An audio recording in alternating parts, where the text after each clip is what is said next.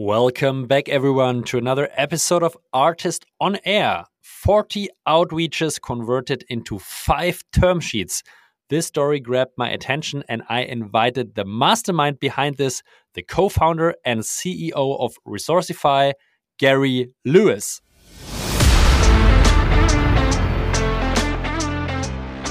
We did all of the outreach essentially through the board. Mhm. Uh, so, so the board sort of took it on themselves to do the initial outreach, and um, you know how it works, right? It's it's the WhatsApp whisper game, um, and yeah, we filled the funnel like that. That was incredibly. I'm not hoping not taking the magic away from hundreds of other board members out there who were like, "Damn it, that's the one thing that I that I'm really good at." But that's literally how it works.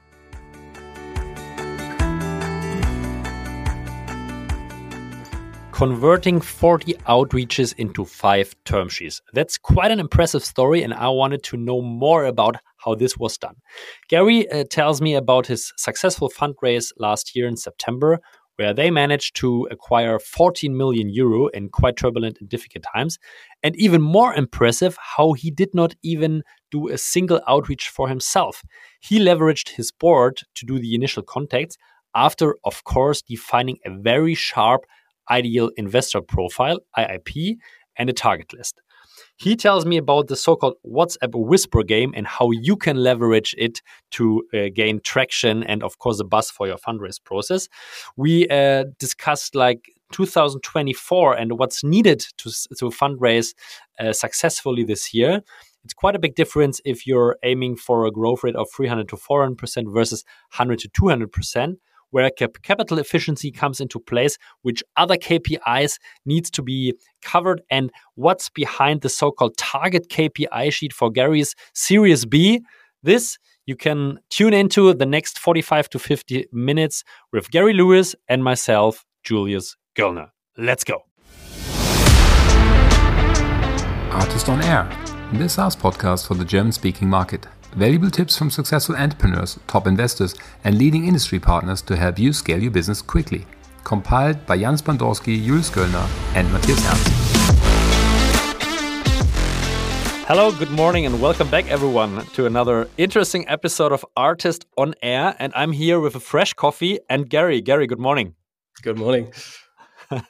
A smile is in the camera. It's like good energy, although it's raining here in Berlin. And I guess in Munich, the weather is also not the best. But we are not talking about the weather today. We are talking about Resourcify and fundraising, Gary. So before we do this, please give a short introduction. Who are you and what are you doing? That's amazing. Thank you so much. Uh, yeah, great to be here. Hello, everybody. Uh, I'm Gary Lewis, founder and CEO uh, at Resourcify. So, maybe a bit about me. Uh, I love sustainability, I love technology. Big passion of mine is circular economy. So, how do we solve climate change? Right? Huge topic, something we could talk about as well at length. Um, yeah, so a bit about me. Uh, grew up in New Zealand, living in Germany now, close to Munich and uh, yeah, I'm I'm happy to to have a chat today and talk about uh, all things fundraising and impact related. So Resourcify sounds like a, a, wide topic. What exactly are you doing, Gary? Resourcify? Yeah? We should uh, we should we, we, like to understand what, what how you save the planet, uh, how you will you manage this super big challenge. So tell us a little bit about the model and uh, about the the business, the pains you're solving. So just give us a bit of a background, please. Okay, got it. I actually wondered where to start this, and I think I will start quite a high level, right? So, uh, Impact 101. Uh, what is circular economy? I, I, sometimes forget this, especially for people who, who haven't heard this term before. Um, so, what is it, right? Uh, if we want to reach net zero 2050, there's two major things what have to happen, right? One is the energy transition. Everybody knows about this, everybody's talking about this. The other is circular economy. And if you compare the targets, um, net the energy transition gets us 50% towards net zero, but mm-hmm. circular economy gives us the other 50%. So it's very important and no one's talking about it and it's a huge topic. Uh, yeah, and that's what we're working on. So what does that mean? It means basically when things reach end of life, how do we reuse them, remanufacture them, recycle them, resell them? Um, so uh, yeah, just close the loop on products, have closed closed loop products, closed loop materials, uh, things that we reuse, resell, and recycle. Um, so that's the topic area where where we are, and what we're building is an operating system that should enable this. So we want to build kind of the workhorse, if you so will, which will enable this entire transition. Um, something like a reverse Amazon. So a system which kind of connects the dots between what you've got, where it goes, who gets it.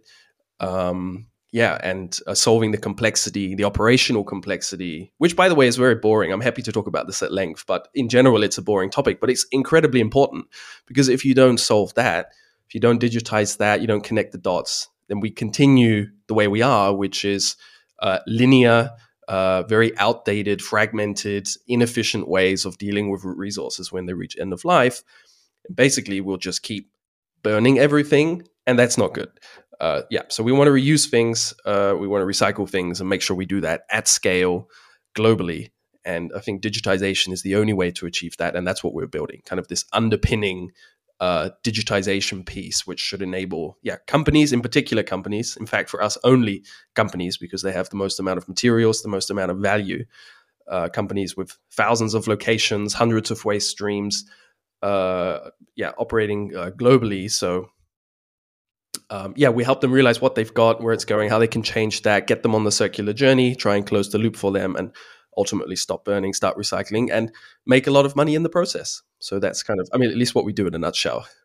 I mean, a super interesting topic, uh, Gary. One of my first own companies is a is a company which trades with overstocks in the fashion uh, industry. So we are like just giving fashion a second life, buy it That's from great.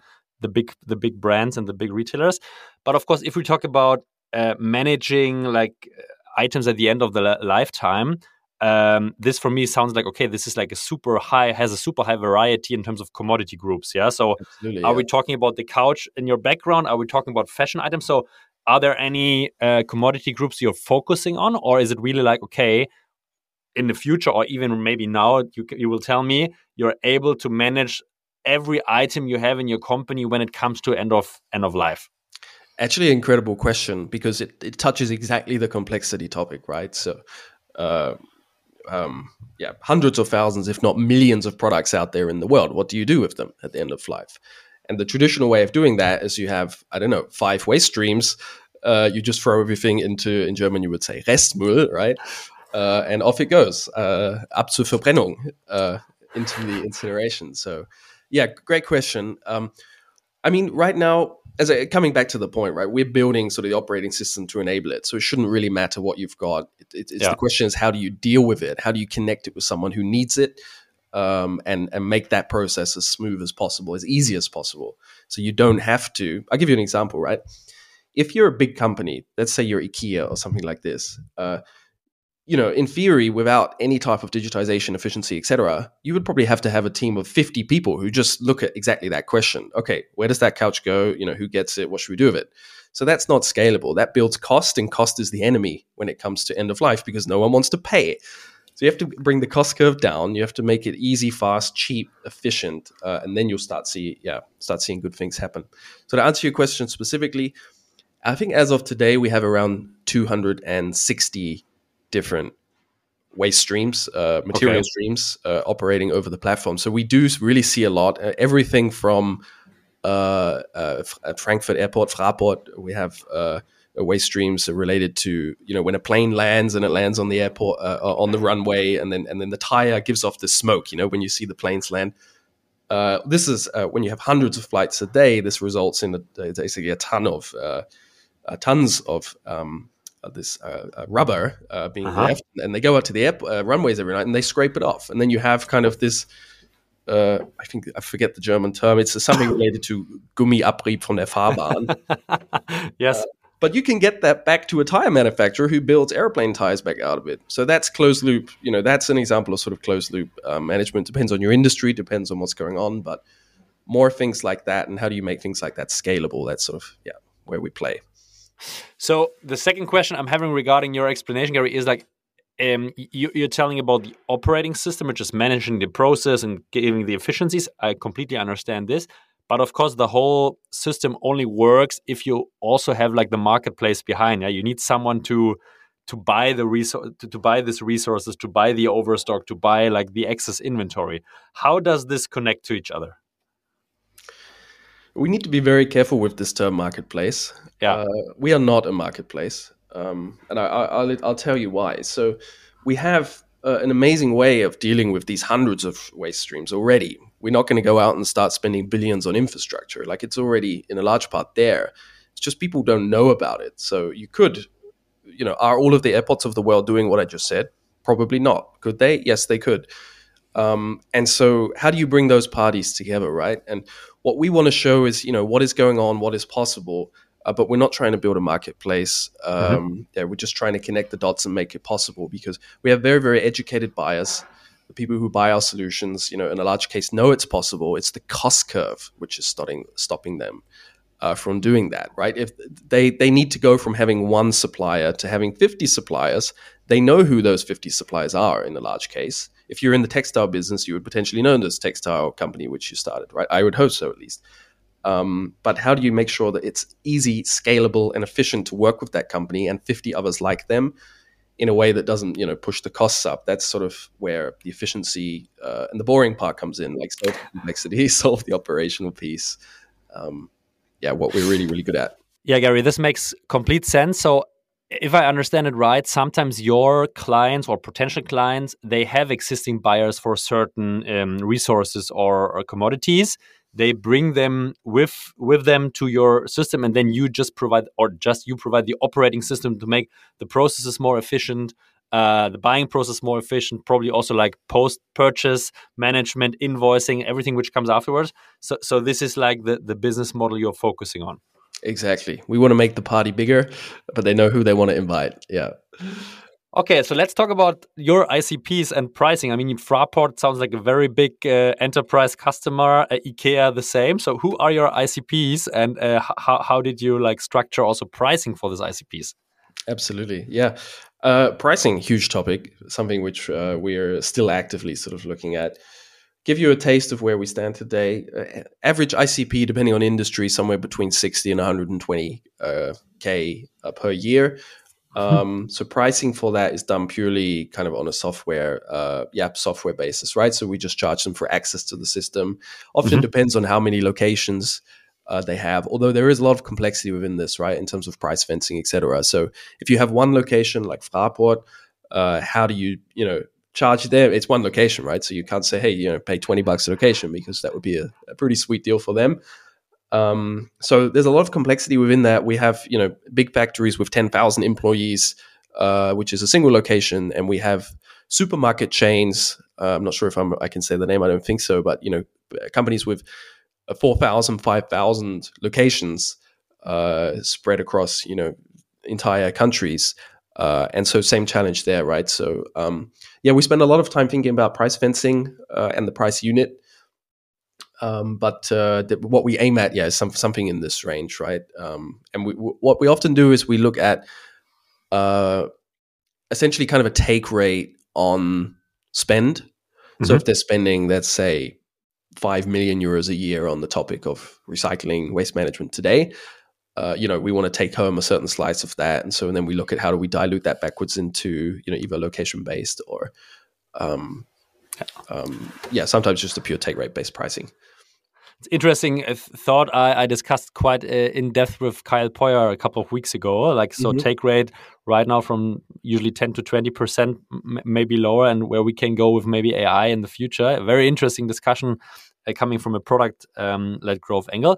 But maybe to to to to extend like this description a little bit know like where are you in your journey right now yeah? So um, maybe you can give us if you're uh, allowed to talk about it uh, a bit of a um, explanation okay where are you in your entrepreneurial journey like um, maybe our arr wise uh, fte wise so just that we understand where you are.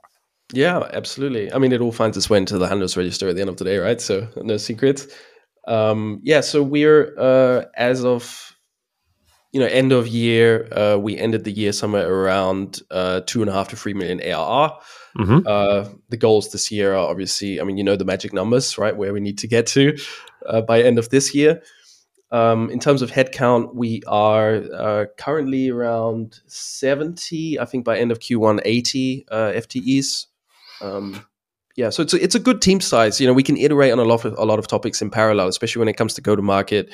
Pricing is a top. We have a whole a team, you know, on pricing, the whole team on go to market, whole team on sort of sales funnel, conversion rates, and go to market. You know, things like this. Reven- revenue op- revenue ops is an amazing topic. One of the, and I think only a topic once you have that uh, sort of headcount size, you can start to really uh, explore in its full earnest.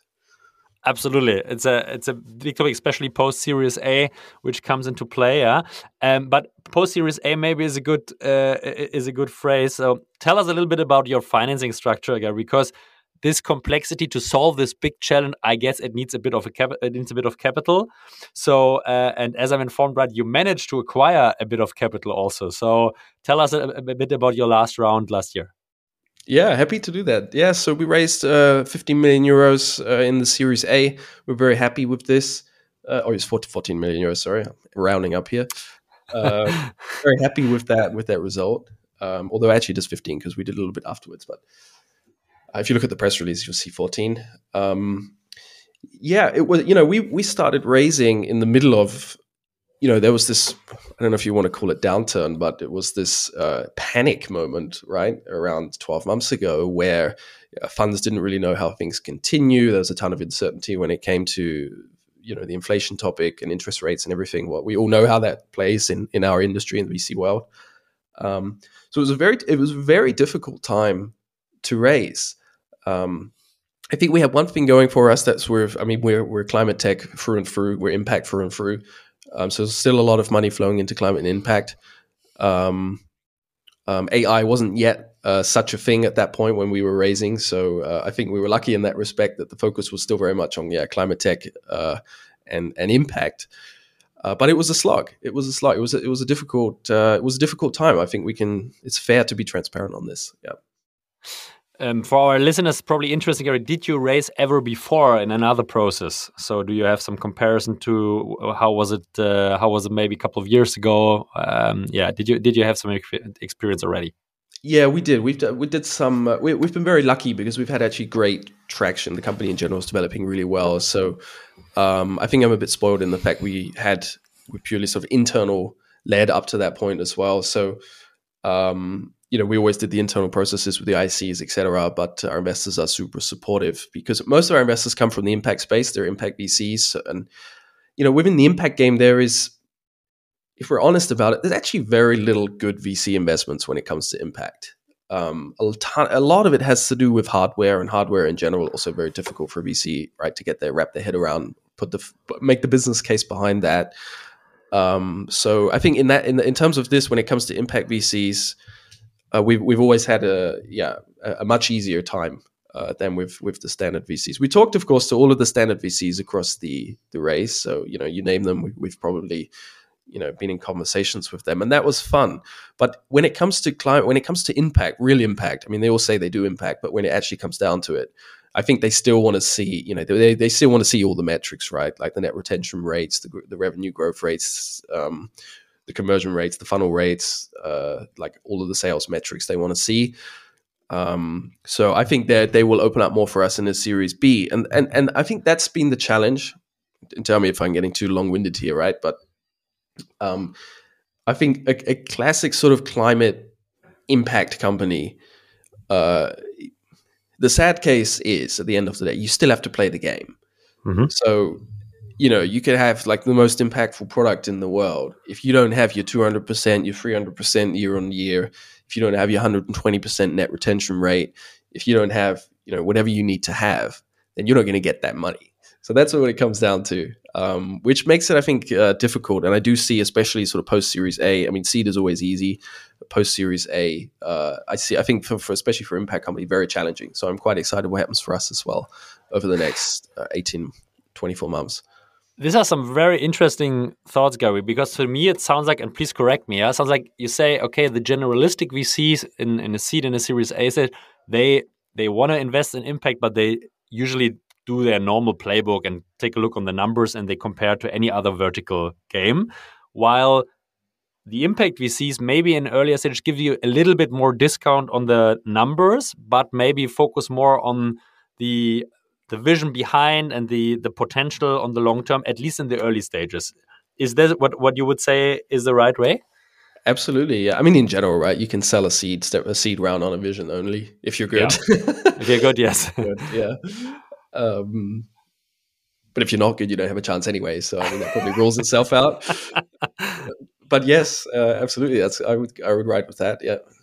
And you would say like this aligns a little bit more in later stages. So now Series B is is probably the next round you're aiming for, and you say okay, then the difference becomes smaller, and then like it's it's really changes into usually a pure numbers play where uh, they really take a look on every detailed KPI uh, in a funnel and a P&L, and then also the the later impact VCs are very similar to the generalistic, let's call it mainstream uh, VCs and SaaS. Yeah. I, I like that you take the time to ask the question, but I think you know the answer yourself already, right? So we we have a big, uh, you know, we have a Series B, uh, you know, we have a Series B uh, KPI target sheet. It has you know mm-hmm. A to Z of everything you can imagine, uh, and that's the goal. Every team is, you know, every team is working towards those numbers because if we don't hit them, I don't think we'll, you know, I think Series B is it, we have to hit them. We have to hit those numbers. Yeah. I mean, this if is probably lucky, a super Sorry. We're lucky, maybe we get a discount on them, right? Like, so, okay, I mean, whatever, 10, 20% off here, but yeah, okay, then you get sort of the impact stamp, fine, good for the portfolio. But uh, by and large, at least that would be my expectation. If anybody else sees that differently, I'd actually be very happy to be contacted afterwards or potentially even have a view to this, but that's at least how we, we view this internally. Series B target KPI sheet. This sounds super interesting, Gary, especially in times where I think the standard KPIs changed a bit due to economic um, turbulences. So, how did you create or how have you been creating this KPI target sheet for Series B? What have your sources been? Where can we get it? so uh, now I need to be careful. Um, I think you know, in the funding game, right? Those v- VCs are great. I love VCs. They're like the it's like a free business advisor at the end of the day, right? You can go to them with some wild idea and pitch it to them, and if they don't like it, they'll tell you, and they'll tell you exactly what's wrong with it. So I really respect that. You know, a great VCs they take the time to do this, right? They're like, hey, this X Y Z, you know, you need to work on this. Um, and I think they make that, especially in the later stage, easy because they're competing with each other. So they have to put out all of these amazing PDFs, etc. If anyone is in this at this point, I just just go to all the great VCs, Balderton, etc uh, and have a look at you know what they're putting out. They're putting out 100 page PDFs that just explain state of the market, etc. You read through those things, you see all these numbers, you see what they're looking for. Um, I think even was it headline? I, don't quote me on this now. It's either headline or or index or, or one of the they they just put out this. Uh, you know, they've put a great tool. It's a great tool. It's a uh, you can upload essentially your business plan. I haven't looked at the AGBs on this thing, by the way. Um, neither have we actually done it, but you can upload your business plan to this little ana- analysis tool and it pops it up and it shows you where you stand on all of your KPIs and how you benchmark against what they see, you know, what others see. So I think they make it really, if you take a bit of time, they do make it actually quite easy to understand what they're looking for. Um, and I respect that. So thanks for anyone that's actually been involved with this on the VC side. And you deducted this like from different sources and conversation and really created a, a target sheet for Series A. Did you already do this for Series A already, Gary? No, we didn't. We didn't know. We uh, so we reshaped the budget now, uh, like our internal budgeting. Uh, you know what the way we do that. we have essentially the budget plan runs uh, essentially one to one next to this KPI plan, so we can always see. We do monthly business reviews. We can see where we stand on it. We have incentivization programs running for management that sort of work against these. So we try and really very hard to integrate that into what we do. Um, I wish we had that for the Series A, um, but it's also a headcount thing. Coming back to that point, right? So, yeah, uh, a, a, team of eighty, you, you, know, you have enough manpower, woman power to to do these things. Um, and at the A, you know, it's just a scramble. You're just scrambling, like uh, sell, sell, sell, and, and, and then try and reflect that in some uh, graphs which go up very nicely. So, very different game, I think.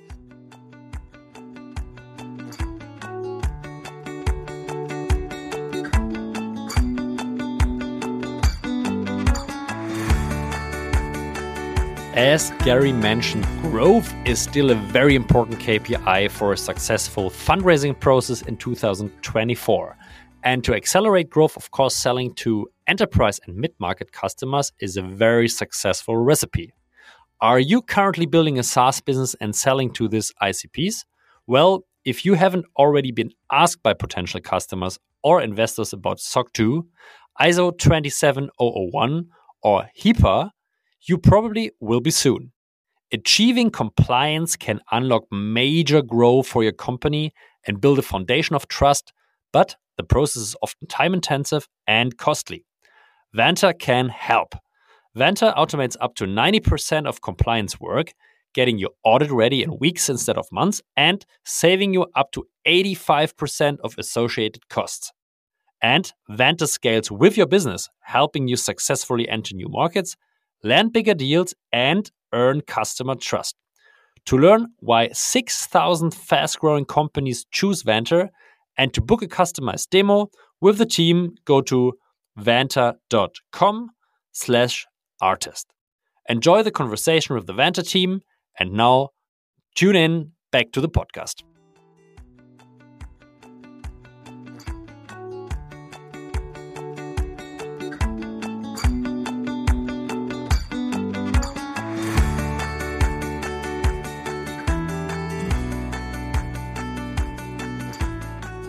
Maybe we go back to 2023 to the Series A round, Gary. What was different uh, at these times compared to maybe two years ago in terms of fundraising? What did you experience? I think appetite, right? Um, appetite, investor appetite. So um, when everyone's playing the game, everyone wants to play the game. When no one's playing, no one wants to play. Like it's very much like basketball, right? So everyone just standing on the sideline waiting for the ref to blow the whistle.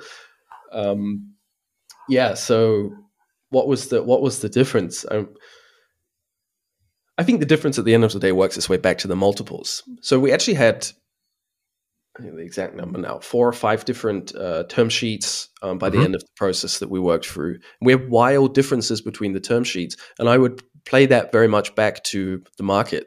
So the appetite for risk of the investor, the appetite to invest, right? Um, um, so if nobody's investing, you know, they those term sheets that come out, they're very cautious in nature, right? They know there's not a lot of competition out there. They know they can, you know, do the one or the other thing, which maybe otherwise, if you had some other options on the table, you might not have to, uh, yeah, accept. So I think we were very lucky. I wouldn't want to be in a situation where you only had one term sheet.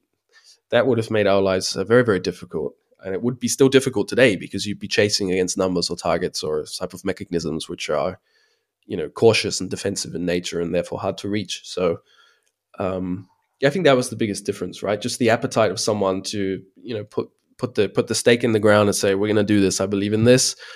And I think, uh, yeah, big difference there.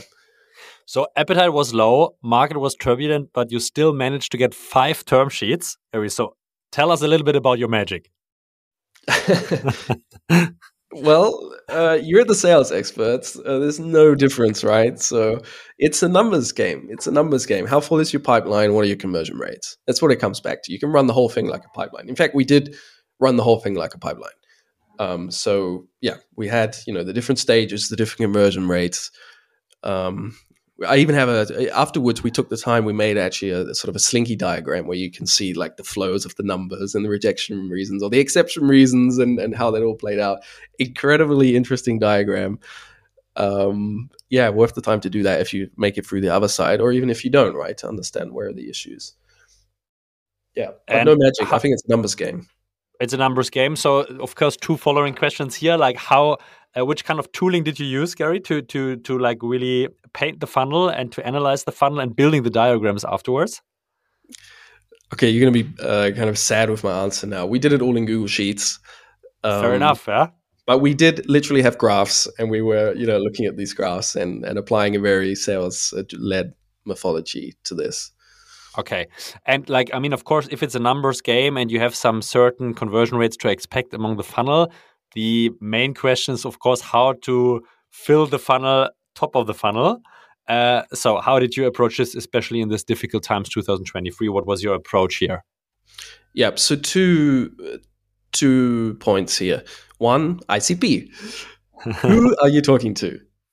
Uh, you know, are you approaching yeah, who are you talking to? I don't want to say now because I mean everyone's in a different industry and everything. But for us, it's impact, right? So are you filling a funnel with people who just inherently believe in what you do, need your product? Let's say, right, in the sales term. So um, if I contact you about our product, you know you're you're not going to buy it. So you're you're not the target audience. Very similar from an ICP uh, or from a from a fundraising perspective. So who are those investors who have a thesis or that you believe would have a thesis on what you do? For us, it's you know, in terms of a triangle, you start at impact, work your way down to climate, and then break that down into circularity. Sad part is no one's in the circularity part just yet, but there's plenty sort of in that second stage. Um, yeah, and then um, and and then you have sort of the target group. Now, I would also add, I think we have an incredible cap table. So the mm-hmm. investors that we do have on board, and I have a huge respect for everyone that, that is there. Um, great to work with, super supportive, uh, ups and the downs. And we did all of the outreach essentially through the board. Mm-hmm. Uh, so, so the board sort of took it on themselves to do the initial outreach, and um, you know how it works, right? It's it's the WhatsApp whisper game, um, and yeah, we filled the funnel like that. That was incredibly. I'm not hoping not taking the magic away from hundreds of other board members out there who were like, "Damn it, that's the one thing that I that I'm really good at." But that's literally how it works, right? Um, and that worked really well. So that so was top of get- funnel, and then we had to perform, right? So then we had the sort of the different stages and um, process. So it's two very interesting things. Uh, I think for everyone is listening, Gary. So the first thing is okay. You made your homework. You defined like an IIP, the ideal investor profile. Question here from my point of view. Okay, the market is of course in some cases transparent, but I think like if you take a look for impact or sustainability or climate investors, it's still not a single database where it's easy to extract an Excel uh, file with like all the contact. So how how did you really um, find out who could be on this list and like really um, how did you find out what are the investment thesis of the different investors? So because I guess you need 100 to 150, 200 uh, uh, investors top of funnel that the funnel works at the end. So how did you how did you collect all the data? How did you made your way through this? So top of funnel just to give you sort of a, an order of magnitude, I think we had somewhere 40 to 50 investors top of okay. Mm-hmm. Um, there you already can do the conversion magic through the term sheet, right? So uh, if you want to benchmark uh, yourself or others uh, against us. Um, and uh, happy, you know, if anyone wants any sort of guidance on this, by the way, happy just reach out to me over LinkedIn and we can discuss it in a bit more detail. I, I think this, Gary, this will be the new benchmark for uh, for for long term. Yeah, like forty uh, companies top of funnel, resulting in five term sheets. so I think we are setting a new benchmark here. I'm quite sure. Okay, this sounds very easy now. it is not that easy. Don't be disheartened if you've been in this process for six months and nothing's popped out the end of it, right? It's uh, uh, what's sort of the sales mythology here? It's uh, we had a sales training last week. The sales trainer was saying something along the lines of "It's, it's der Fleißige, der gewinnt," uh, not the the most talented. Yeah. Um, so yeah. Uh, sorry, okay, no. But 40, 40, 50 investors top of funnel. Nevertheless, you need to find them. Yeah, you need to say, okay, these are the 50 ones we want to approach. So, any recommendations or about the process? How did you identify them and really get okay get, get yourself deep into their investment hypothesis that that really works out? Or it's just like really hard work, uh, Google and uh, asking your network, screening different uh, target lists, uh, asking VC. So like it's just like really hard, hard fly, be, be the fleißige guy, yeah. Yeah, there's no magic behind this, right? Don't buy a list of some off online or or anything of a list of a thousand investors and ping them. That just doesn't work like that. Um, we we have quite a good understanding. I think any company, by the time they reach a Series A, should have a yeah. very good understanding of who is this interesting for, both on the uh, customer side and the investor side. And I would imagine now moving towards a Series B, not just in terms of Series B investors, but also like potential exit partners, etc. Right? Like you need to have very clear understanding of markets on every side. Also for talent, by the way, for uh, employees, right? So if you're like if you want to build a rockstar uh, engineering team, you know you need to know okay who are the rockstar engineers who I want to bring into this team, etc. Um, so I think that's just generally part, or at least in my opinion, should be part of the and probably in your experience too, part of the entrepreneurial journey that you just kind of have a grip on that. Um, so yeah, we, we just sort of did it. We we knew who was interesting for. We knew who they were connected to. Um, yeah, and we did it. Yeah. And then you said something very interesting, leveraging your board to doing the initial outreach. This is something which I think, like in certain cases or in some smaller numbers, everyone is trying to do, but like on a systematic with a systematic approach, I never heard this. So you really said that the outreach to this 40 to 50 top of funnel companies was purely done by the board. So how did you organize this? How did you orchestrate this, Gary? How did you get the the board in? Like, please take us to uh, take us on the journey. This is, I think, a super interesting concept. Okay, so I'm a strong believer in in having great relationships with your board members. It doesn't mean you have to be friends. It means you just have to be very good functional business partners. And I think every good investor also knows this, right? They need to know what you do, why it's great, and uh, they should be pitching you to their customers and their LPs and everybody, uh, and you should use them for sales and everything else too. And I think it's similar when it comes to to investment. The way we structured it, and I, I don't want to take all the credit for this because I do believe, as I said before, I'm, I'm very thankful for for the board that we have. Uh, we sort of sat together at the at the beginning of this process and thought about, you know, what are we trying to do? What are the goals, and how do we reach them? And um, part of that process, I mean, what it worked out as as well, just jump straight to the, to the point here. So we ended up with a we had a it was I can't remember now if it was weekly or bi-weekly. I think it was bi-weekly call with the board just purely on the fundraising topic. Just 30 minutes and it would be me walking through essentially the funnel as you would probably like in the sales reviews or a, a session with your team uh, and just you know who's in there uh, who's on the target list? And, and and then we would sort of go around the table okay who knows this person? Uh, who has a relationship with this person? Um, and and and and investors again if they're great i think it's similar to the entrepreneurial you need you know you need to know your target. They know other investors. They spend should spend a significant amount of their time as well networking with them. So they also know uh, okay is this interesting for them? Um, are they looking do they have a thesis on the space so a lot of that knowledge about those investors also came you know through the relationships that they had mm-hmm. maybe we fast uh, uh, uh wind backwards a little bit when you're at seed stage and you don't have this yet it's very much worth. I, I would I would take a lower valuation and potentially a lower cash in amount, not significant, but I would accept if it's if I was doing let's say I don't know three million round, I would take I would take two maybe two and a half million. I would take a, a cut on getting someone who knows how that works so, uh, who has that network, who demonstrates that network, who you think has a strong, you know, st- strong ability to sort of play that game? Because in the Series A, potentially, I guess, forward fast forward Series B two, that really starts to play out. So, I think worthwhile to make sure that you stack your board with people who get this and, and can play that. But yeah, that's how we did it. Uh, a, a two weekly call. We would walk through the funnel. We would talk about the status. Um, we would, uh, you know, review top of funnel. Who, who do we want to reach out to now? um, and or who who just met So It can also be inbound, right? So like, hey, I was at a conference, I met X Y Z. That's how we got one of. Yeah, I think thirty percent of the round filled itself just through this. So just through, hey, I was at a conference, I chatted to someone, uh, and they're interested. Like, oh, okay, let's chat with them. And then, yeah, we would run through the different stages, and I would give a status on on everyone, and then we would discuss next steps. And um, we played that right through to the end, especially when we were in sort of the uh, um,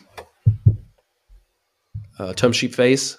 Yeah, where we were looking at okay, what terms have we got? How we can we compare that against each other? How do we go back and push back on some of these terms? So we we played that right through to the end, and it was great.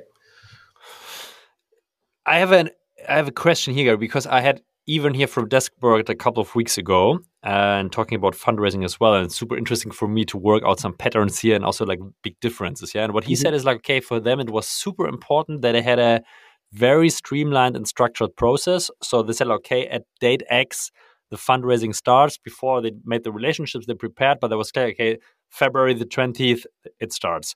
If I listen to you now, you said, okay, we had an ongoing process. There was a funnel, investors at different funnel stages. We met every two weeks. So it sounds like like a very different concept, like a, like more like an ongoing process, having investors in different stages, uh, like filling up uh, the round like step by step.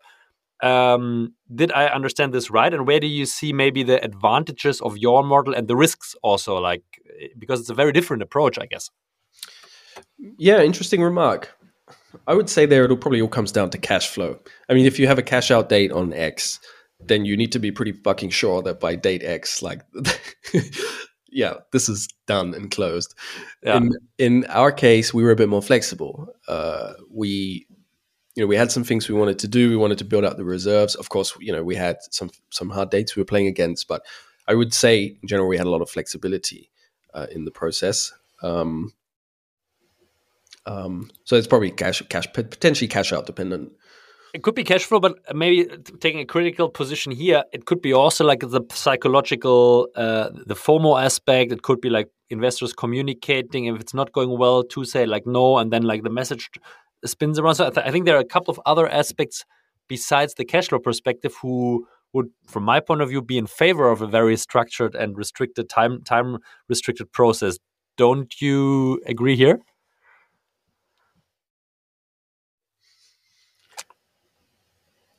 What industry? Uh, what industry was was? Sorry, I didn't catch the name. What industry was that person? Yeah, in? was Deskbird. They're doing like remote um, desk management. Uh, so like um, really a software SaaS for uh, desk management, or not only desk management, but like items and inventory which can could be used uh, from different uh, companies who are mainly doing remote or hybrid work. So booking desks, booking rooms, um, uh, and and but I think it was not very was not super important about the the vertical because I talked to Malte Kosub um, a couple of months or even a year ago. Uh, from Parloa, and they do AI um, conversational intelligence software. And he said the same. He said, "Okay, it was super important for them in Series A to do a super structured process with a very clear starting point of time." And uh, I, I, just uh, super interesting for me that there is a different way uh, which also works because I mean your success is best uh, is best evidence here. Um, I'm just trying to understand what are the advantages of maybe not having it super streamlined with a start and end point. Yeah, yeah this is like a little bit mm -hmm. what I mm-hmm. try to want to understand. Yeah. Okay. Interesting question. So we uh, we had a, a, a starting point. Yeah. Um, a terrible date we chose for this, by the way. We chose first of January as the start, start point, uh, which of course meant that I spent my entire Christmas, literally including Christmas Day, together with my VP of Finance, Matthias, uh, and some poor guy that we roped into doing the design for us, uh, working against this deadline of okay, by first of January we need to have all the everything ready. There's a reason everyone behind was this. super happy. Everyone was super happy and amused, I guess, huh? we laughed. We laughed. We sort of at this Christmas, you know, we would text each other like, "Hey, happy anniversary to you know remember last year," that type of thing. So we had a we had a, a, a start date. Um, what's the difference here? I would say we had a very high conviction we're going to get this done. Okay. So we were confident in the business traction. We were confident in the trajectory. We were confident in a ton of things. We had some very large deals coming in over that point in time. Like we basically didn't have a rush. So we were optimizing for terms, and we were optimizing for uh, yeah partners, uh, like who do we want to be working with, etc. And I, I, I, can't reflect any further than that. I think it's just that was our approach. Um, yeah. Of okay, let's let let's let's find someone who we want to work with, who, um, yeah, who where the terms the terms fit, uh, we have someone, by the way, that we would have just absolutely loved to work with. It was incredible, uh, like a perfect match, but the terms weren't good, and we had to say, you know, it was a negotiation point as well. And by the way, that came after that was relatively fast. So I think that point came after ten weeks, sort of into this process. So that was like pretty pretty quick that we ended up in this point. Um, well, maybe you have some AI startups out there who are you know they've reached that point faster. But for, for us, that was that was a good result. Um, but the terms didn't match, so we said, you know what? We turned down the term sheet. We said we don't we don't want to do this, and, and we we went back out. Um, so. So it's like a long runway, which gives you a little bit of patience. It's like high confidence in the business model and high confidence in your traction and KPI sheet. And this um, made or like led you to the decision to structure the process in the way you want it, really optimizing on terms and finding the right people. And of course, there maybe it makes even sense to do it in an iterative iterative way. So if you have one confirmed, then you can go for the next one in a more really like chilled and relaxed and like patient way. Completely understood, Gary. You mentioned like that just, just, on that point, sorry, by the way. Yeah. So it, it, I don't think for any of the investors we were in discussions with that this they probably didn't have this perception of oh this is a chilled laid back yes, know, yes. we were you know we were we're still super on top of things. You're, we answer emails within five minutes. We provide everything essentially instantly like uh, we, we were playing you know a term sheet against term sheet. So i think perception wise it was still a competitive process. It's just sort of the way we approached it was we're we're optimizing here for terms yeah, it's like in a very concentrated and, and, and calm way, not in a, in a lazy or chilled way to the outer perspective, but like I think from your internal team, how you how you set up also in a psychological security way, a super super interesting approach. Would you say Gary, that fundraising processes and cycles became longer if you compare 2023 with like the years before, or what do you see in the market in general? That's for sure. That's for sure. Yeah, it's this is the basketball analogy, right? Like everyone on the sidelines. Um, so it's not only appetite being smaller; it's also like people take longer for decision making. They, yeah, probably are insecure for themselves. They want to have more confidence by more touch points, or what is it? I think the biggest sort of difference that I could tell you is tangible is uh, I think there's there's there's two ways that from an investor perspective they play things. You know, the one is like, oh my god, I need this deal, I want this deal, let's do this. Uh, you know, I you know you, you talk on on a Tuesday and they get back to you on a Wednesday, like let's do it. Like there's like that type of approach, which I think was mm-hmm. very much more 21, 22. Um, and then there was the 23 approach, which was thanks for chatting. You know, we have the we, we have our investor committee on on Monday. We're going to get back to you, and they get back to you sort of on the Wednesday. Like, yeah, the investor committee, you know, they, they liked it, and let's now move forward. And I think that's just. I, I don't know if that was. I don't. I don't have that level of insights. If that was really like a, a you know, a thing that they were like, okay, we can, because if you do that, each process step slows down by a magnitude yeah. of weeks um, yeah. which I think is essentially the game that investors, broadly speaking, are playing. Right, just slow down, only look at the good deals, uh, and then play the game on those. Um, whereas before it was, I don't know, anything that comes. It's like a like a fifteen year old, or that's probably a bit early, but eighteen year old uh, college student, right? Just like. Uh, go after you know everything that comes through the door um, versus you know your 30 year old probably uh, uh, yeah i've stopped with this analogy now but i think you know what i mean. Absolutely absolutely t- t- taking a look going forward you know, like 2024 you know we're coming from crazy growth uh, ambition times like 2021 last year everyone was talking about capital efficiency and of course if you want to raise next year you're probably going for or this year sorry you're probably going to Series B this or next year, but there are many other founders out there. What should they what should they look for? Is it more on the profit, profitability metrics, on capital efficiency metrics? Is it like changing to growth again? So what what is like how do you see the market or what are you are optimizing in your Series B um, target KPI sheet for? Yeah, the, we're optimizing for all you know 86 lines. Everything, everything. Yeah. yeah. Um, I think it depends on growth rate. I think if you have a company that's growing 400% year on year over the last two years, you don't have to care about capital efficiency. You don't have to care about, you only have to care about three of the things of those 86 lines. Um, I think if you're a company growing 100% year on year, you have a totally different set of things you should be optimizing uh, against and capital efficiency being very, very much up there. I think at a mm-hmm. seed stage pre product market fit, um, that capital efficiency is incredibly important because uh, if you can't demonstrate product market fit, which does ultimately reflect itself in a year on year growth cycle, right? The percentage rates, but at that stage, you'd be looking much more at the pre metrics of that, right? So either, I don't know, conversion, like whatever it is, right? Conversions, signups, like everything pre funnel uh, or pre pre commit, let's say pre pre sell. Um, you can't prove that. I, think it's going to be much more on cap- capital efficiency. It's like how many cycles can you do? That's what investors want to know, right? I put a million in. How many cycles are you going to give me? Uh, mm-hmm. Because they know this where you are today is not going to be where you need to be, you know, at the, at the next point. Um, so you know you're going to have ten cycles. It's, it's a runway question. It's a capital efficiency question. Versus, do you need to run any more iterative? When I say cycles, I mean sort of product market fit iterational cycles, right? Um, do you need to do that? And I think if you don't, which you then prove through for, let's say you have 400% year on year growth rate, uh, then you know they're going to be much more interested in all right i give you 10 million how many customers can you pump out? They don't care about anything else right? They're just going to be working on top line. So you're saying gary that there are like two different segments. It's like the or probably more but the two ones are like hey you're growing so fast that capital efficiency is not uh, so important at all. Or you're more in the growth segment let's say 100% and around 100% growth where other KPIs become more important, or you need to also leverage other KPIs. So, what are you doing, Gary, uh, for your Series B? What are you optimizing for?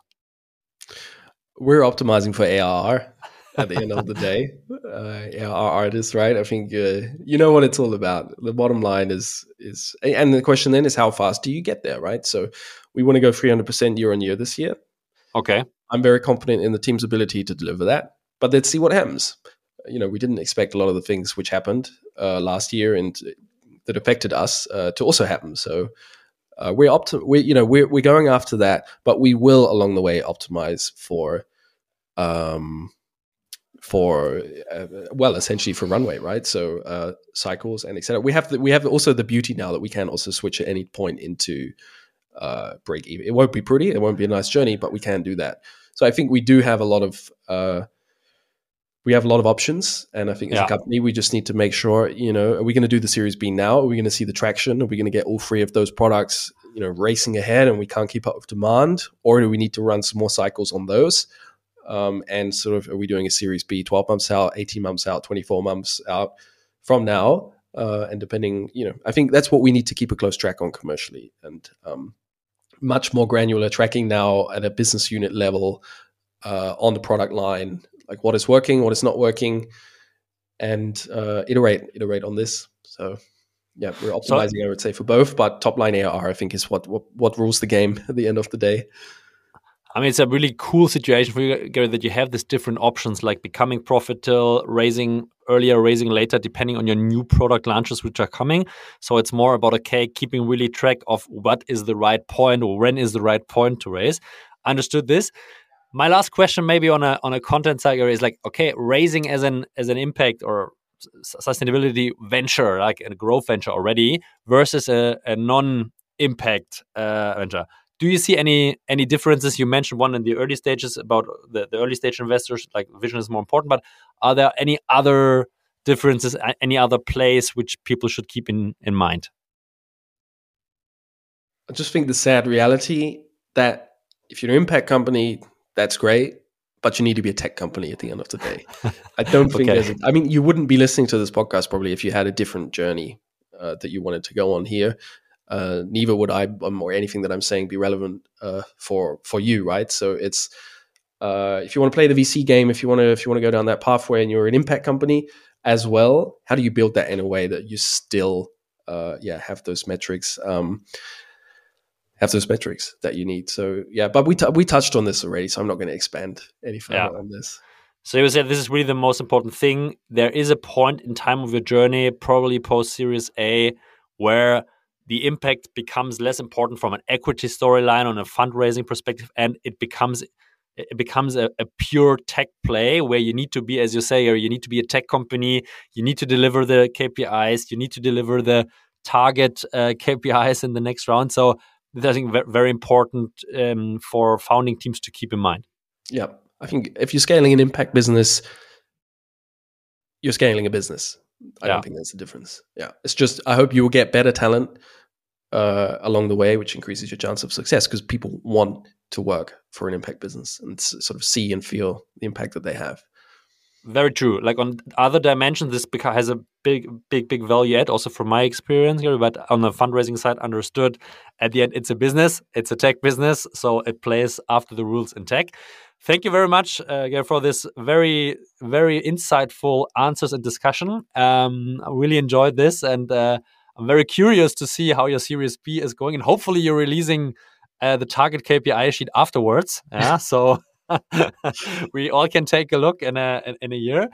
Um, maybe before you go, we have a, a non-content uh, question uh, at the end of the show, which is the restaurant recommendation. So, uh, if people are, in your case, in Munich, uh, what's a cool place to go for breakfast, lunch, dinner? Anything you would recommend where you go, where you love to go, where you spend time and have great food with friends? What's your recommendation? Oh, there's there's three places. Uh, one place I think everyone in only Munich... one. Gary, only only one. The next the next two we need to keep for the next episodes. okay, I would let's go for dinner.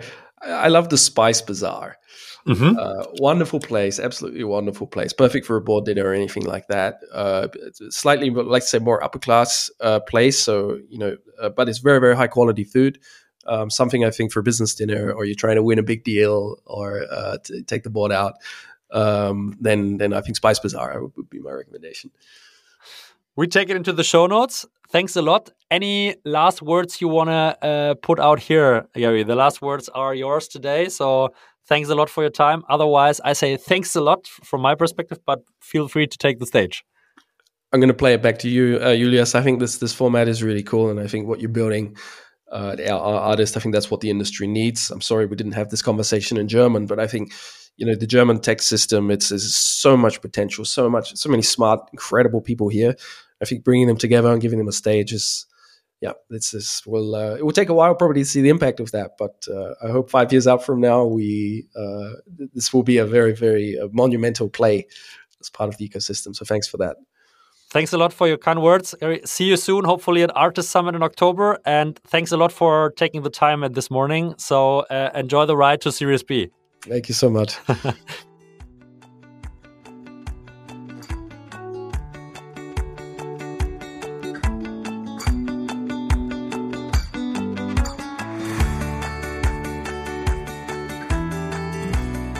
Thanks a lot, everyone, for tuning in and listening to today's show. You heard how important growth is. And of course, to grow your top line, you need a stellar sales and customer success team. What's important is that they are motivated, that they are enabled, that they are trained, and of course, best at their class. So, to ensure everything of the mentioned components, you need to bring the team to the artist circus. The first and only trainings and enablement festival for Europe's sales and success teams, happening in April the 19th in Berlin the first time. We are almost sold out, 90 tickets left only. So if you want to join, take a look at artist-circus.com. You will find all the information about the program, more than 90 workshops and master classes, more than 100 teams already participating. Google, Personio, Finway, SoSafe, many, many more. You will all find them on the website. So if you want to join, if you want to provide your team with the best training, the best motivation, and of course, a full day of entertainment, fun, and team building, then join us. Write us an uh, email, write us a direct message on LinkedIn, and see you at the Artist Circus 19th of April in Berlin.